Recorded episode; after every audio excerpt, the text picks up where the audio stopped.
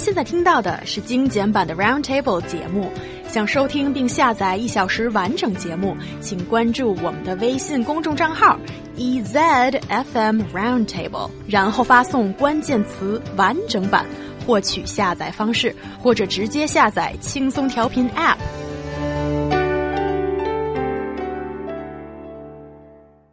One better actually can describe those differences than you, Hyung. Do tell me, in your mind, the difference between lingerie and underwear. Oh, actually, it's quite simple. Um, a lingerie is definitely a piece of underwear, but it is fancier. Usually, it comes with a heftier price tag, and underwear is just undergarments, and it's more of a generic term.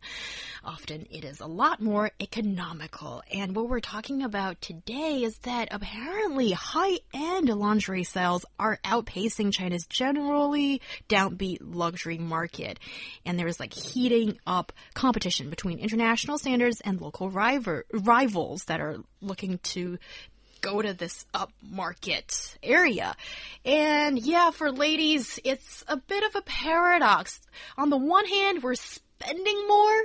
On the other hand, we're complaining that the purchasing experience and the whole thing altogether kind of sucks.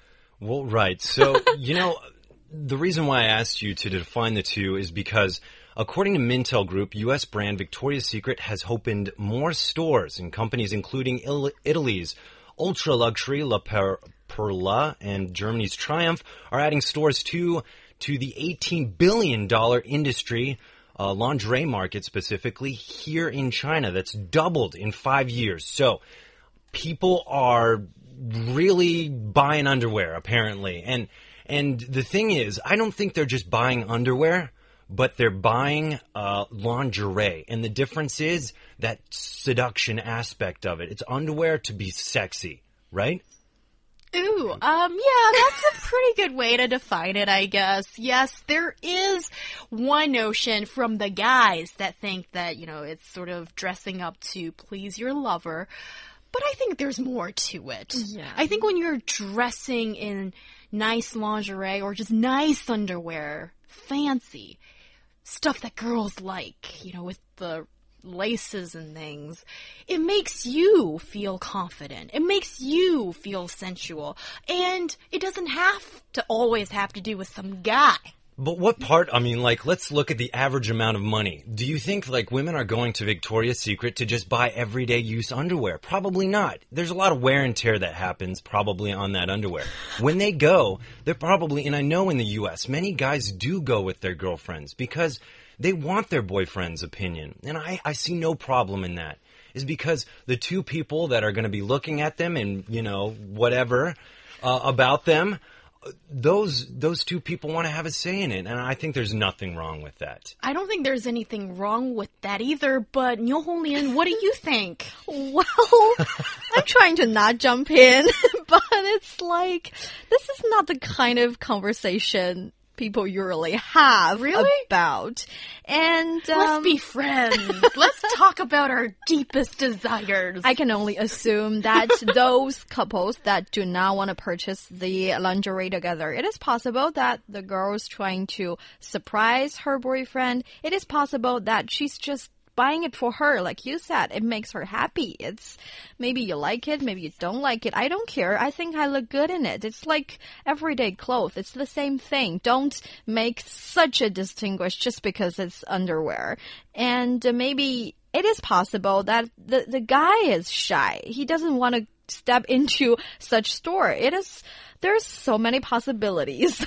Mm, interesting. I will say that in the research we've done, guys, you know, La Perla, I've never heard of this lingerie store, but oh, apparently really it's nice, a big one. Really fancy. I'm a big mm. fan of Victoria's Secret. I think they they're cool. Um, anyways, around 2,000 yuan is how much one of their bras was priced at, and that's apparently normal. So $300.